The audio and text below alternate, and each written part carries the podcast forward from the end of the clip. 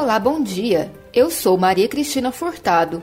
Estamos de volta aqui pela Rádio Universitária da UFG com os boletins informativos desta terça-feira, 8 de junho. O ouvinte da Rádio Universitária acompanha durante todo o dia informações sobre a Universidade Federal de Goiás, Goiânia, Goiás, Brasil e o mundo. Ouça a Rádio Universitária pelos 870 AM, pelo site radio.fg.br e pelo aplicativo MinUFG. A proposta de atualização do Plano Diretor de Goiânia, que está em análise pelo prefeito Rogério Cruz, após finalização de texto da comissão formada por ele em fevereiro, traz uma menor possibilidade de adensamento para os setores Sul e Jaó, os dois bairros foram os que mais se mobilizaram desde 2019 para apresentar reivindicações no sentido de manter o caráter de ambos como residenciais. A principal demanda era impedir o aumento da quantidade de edifícios nos locais. Em ambos, o limite de altura das construções na maior parte dos setores ficou em 7,5 metros, o que é 4,5 metros menor que o restante da cidade, que é 12 metros. Além disso, de acordo com a proposta sob análise e que ainda pode sofrer alterações antes de ser enviada à Câmara de Vereadores para apreciação, apenas os imóveis lindeiros aos eixos de desenvolvimento, como as avenidas 84, 90 e 136, são considerados adensáveis, ou seja, poderão ter construções com altura superior a 7,5 metros e ocuparem até seis vezes o tamanho do lote que estiverem. Neste caso, apenas o setor sul passa por essa situação, já que o setor Jaó não possui efetivado nenhum eixo de desenvolvimento. Os moradores dos bairros, no entanto, aguardam a publicação do texto final para melhor avaliação da proposta. A presidente da Associação dos Moradores do Setor Jaó, Amo Jaó, e do 31º Conselho de Segurança, Consegue Jaó, Adriana Reis Dourado, avalia que a principal preocupação é com relação à Rua da Divisa, já que o local é considerado um eixo de desenvolvimento e correria o risco de passar a ser adensável. Segundo Adriana, é necessário deixar expresso no texto da proposta não só a altura permitida, como também a permissão de apenas dois pavimentos por construção, térreo e primeiro andar. O presidente da Associação Pró Setor Sul, a ProSul, Edmilson Moura de Oliveira, afirma ser necessário muita cautela no momento, Segundo ele, a análise da proposta que teria sido apresentada em relação específica ao adensamento, caso seja mantida, é um bom sinal, mas como o plano diretor é extenso, pode haver outros artigos que colocam outras condições para o bairro. Além disso, como ainda não foram divulgados, nem mesmo informalmente, os mapas de adensamento, não sabe quais as vias dos setores serão consideradas como eixos de desenvolvimento, onde é permitido maior adensamento. Nesse sentido, o presidente da APROSUL lembra que isso alteraria toda a tramitação da proposta na Câmara. Ele lembra também que ainda é possível ter novas alterações na proposta pelos vereadores através de emendas. Falta de diálogo, atraso no pagamento da database e prejuízos acumulados pela aprovação de leis que retiraram benefícios do funcionalismo estão entre os motivos listados por sindicatos que representam servidores públicos estaduais para a mobilização contrária à adesão de Goiás ao regime de recuperação fiscal RRF. A proposta de emenda à Constituição, PEC, que prevê estender o teto de gastos até 2031, matéria essencial para a entrada do Estado no RRF, abre espaço para reajuste e aumento para os servidores públicos, desde que exista previsão na Lei Orçamentária Anual e o teto seja respeitado.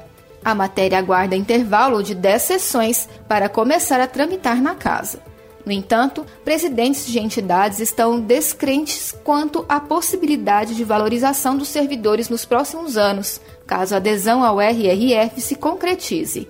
O presidente do Sindicato dos Trabalhadores do Serviço Público do Estado de Goiás, Sindipúblico, Nilo Sérgio afirma que os servidores estão com database atrasada desde 2015.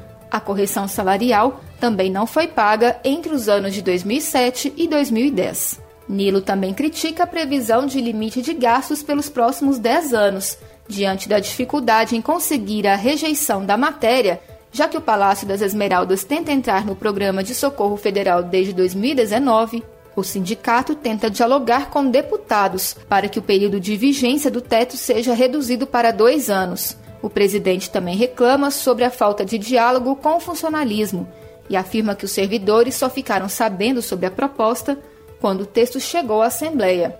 As próximas semanas, diz Nilo, serão de peregrinação à Assembleia Legislativa, ação que precisa enfrentar barreiras criadas pela pandemia, como galerias do plenário fechadas e sessões híbridas, em que os deputados podem escolher não ir à casa.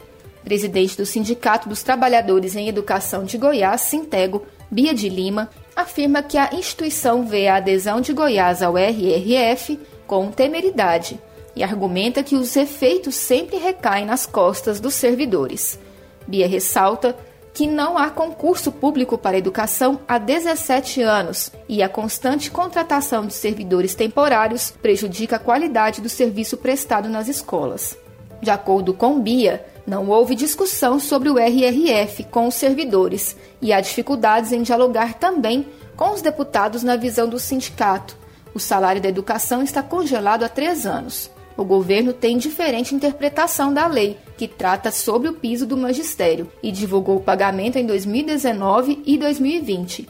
Em 2021, o piso não teve reajuste. Para o presidente do Sindicato dos Policiais Civis de Goiás, Simpol Goiás, Paulo Sérgio Alves de Araújo, o Estado não precisava recorrer ao RRF e sustenta o argumento alegando que a adesão só foi possível após decisão do Supremo Tribunal Federal, STF, o presidente avalia que diminuir os incentivos fiscais a empresários poderia ser uma forma de aumentar a arrecadação.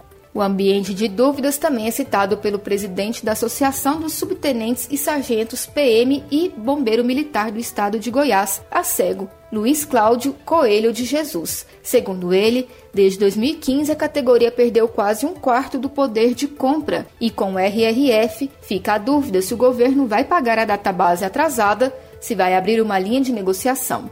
Ele conta que não foram chamados para discutir. O governo de Goiás confirmou nesta segunda-feira interesse em participar da aquisição de vacinas contra a Covid-19, como Sputnik V, imunizante russo, e a Covaxin, da Índia.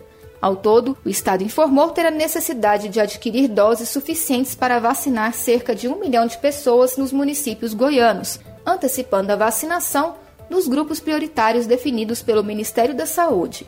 Na última sexta-feira, a Agência Nacional de Vigilância Sanitária, Anvisa, autorizou ao consórcio do Nordeste a aplicação da Sputnik V na Bahia, Maranhão, Sergipe, Ceará, Pernambuco e Piauí, com restrição a 1% da população de cada um dos estados, apenas para adultos considerados saudáveis.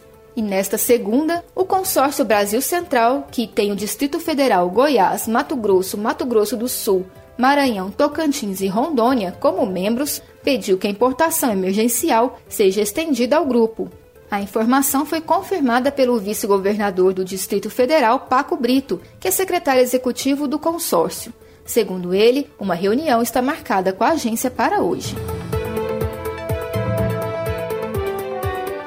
Acontece hoje e amanhã a consulta à comunidade acadêmica para os cargos de reitor e vice-reitor da Universidade Federal de Goiás, UFG. O processo ocorrerá por meio de voto direto e secreto, de forma eletrônica e presencial.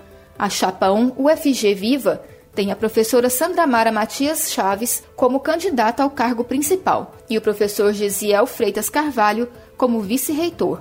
A chapa 2 Movimenta UFG por sua vez, tem a professora Maria Clorinda Soares Fioravante como candidata à reitoria e o professor Adriano Correia como vice-reitor.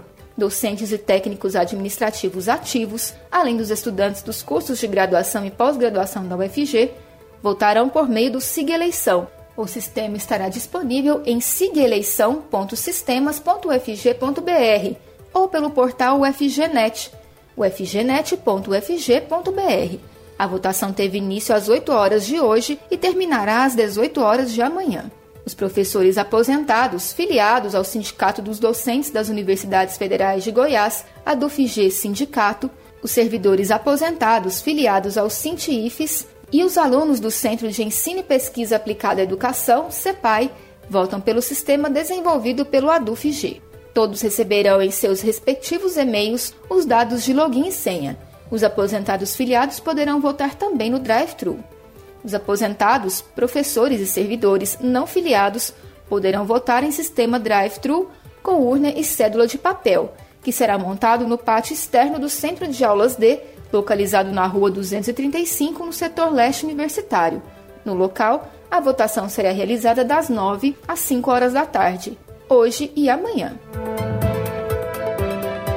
O boletim informativo da Rádio Universitária volta logo mais às 3 horas. Fique ligado na programação pelos 870 AM, pelo site radio.fg.br e pelo aplicativo MinUFG.